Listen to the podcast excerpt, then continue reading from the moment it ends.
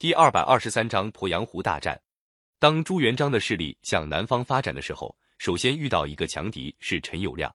陈友谅原是徐寿辉起义军的部将，后来他谋杀了徐寿辉，自立为王，国号叫汉。他占据江西、湖南和湖北一带，地广兵多，建立了一个强大的割据政权。公元一千三百六十年，他率领强大的水军从采石沿江东下，进攻应天府，一心想并吞朱元璋占领的地盘。朱元璋赶忙召集部下商量对付汉军的办法。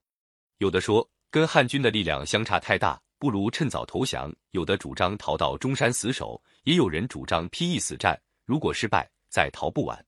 大家七嘴八舌，议论纷纷。只有新来的谋士刘基站在一边，一声不吭。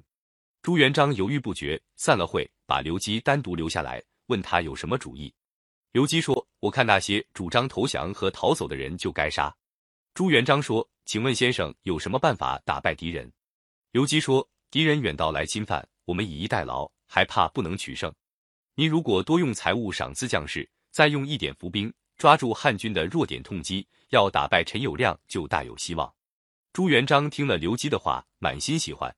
两个人又商量了一阵，把计策定了下来。朱元璋的部将康茂才跟陈友谅是老相识，朱元璋把康茂才找来，对他说。这次陈友谅来进攻，我要引他上钩，没有你帮助不行，请你写封信给陈友谅，假装投降，答应做他的内应，再给他一点假情报，要他兵分三路攻打应天，分散他的兵力。康茂才说这事不难，我家有个守门的老仆，给陈友谅当过差，派他送信去，陈友谅准不会怀疑。康茂才回到家里，按照朱元璋的吩咐写了信，连夜叫老仆赶到采石求见陈友谅。陈友谅见了老仆送来的信，果然并不怀疑，问老仆说：“康公现在哪里？”老仆回答说：“现在他带了一支人马驻守江东桥，专等大王去。”陈友谅连忙又问：“江东桥是啥样子？”老仆说：“是座木桥，容易认得出来。”陈友谅跟老仆谈了一阵，吩咐左右摆上酒菜，让老仆饱饱的吃了一顿，才打发他回去。临走的时候，陈友谅对老仆说。你回去跟康公说，我马上就去江东桥。到了桥边，我叫几声老康，请他马上接应。老仆回去后，把陈友谅的话全向朱元璋回报了。朱元璋连声叫好，当夜派人把江东的木桥拆掉，改成一座石桥。朱元璋从陈友谅的逃兵那得到情报，弄清楚他们进攻的路线，就让大将徐达、常遇春等分几路，在沿江几个重要关口埋伏了人马。朱元璋亲自统帅大军守在卢龙山，布置兵士，准备好红黄两面旗帜，规定了信号：举起红旗就是通知敌人已经到来，举起黄旗就是命令伏兵出击。一切都准备好了，只等陈友谅自投罗网。陈友谅自从老仆走后，立刻下令全体水军出发，由他亲自带领，直使江东桥。哪想到到了约定地点，竟没见木桥，只有石桥。陈友谅的部将们都起了疑心。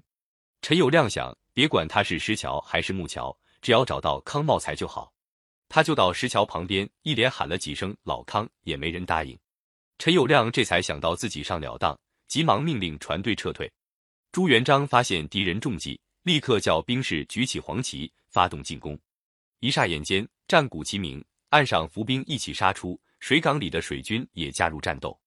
陈友谅受到突然袭击，几万大军一下子乱了套。被杀死的和落水淹死的数也数不清，两万兵士、一百多艘战船被朱元璋的将士俘获。陈友谅在部将保护下抢了一条小船，总算逃了命。这一仗打得陈友谅大伤元气，朱元璋的声势却越来越大。陈友谅哪肯甘心？他养精蓄锐，决心要报这个仇。过了三年，他造了大批战船，又带领六十万大军进攻洪都。朱元璋亲自带领二十万大军援救洪都。陈友谅才撤去包围，把水军全部撤到鄱阳湖。朱元璋把鄱阳湖出口封锁起来，堵住敌人，决定跟陈友谅在湖里决战。陈友谅的水军有大批战船，又高又大，一字排开，竟有十几里长。朱元璋的水军却尽是一些小船，论实力比陈友谅差得多。双方连续打了三天，朱军都失败了。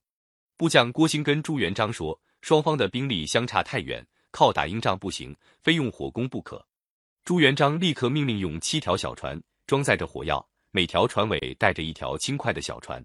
那天傍晚，正好刮起了东北风，朱元璋派了一支敢死队，驾驶着七条小船，乘风点火，直冲陈友谅大船。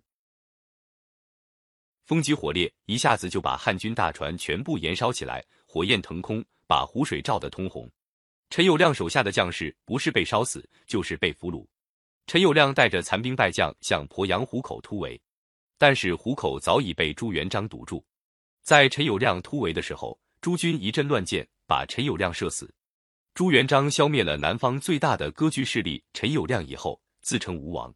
自从刘福通牺牲以后，朱元璋把小明王接到滁州，名义上还接受小明王的领导。到了这时候，他做皇帝的思想膨胀起来，觉得留着小明王对他是个障碍。公元一千三百六十六年，他用船把小明王接到应天，趁小明王在瓜不过江的时候，派人暗暗凿沉了船，把小明王淹死。第二年，朱元璋消灭了张士诚割据势力，接着命令徐达为征虏大将军，常遇春为副将军，率领二十五万大军北伐。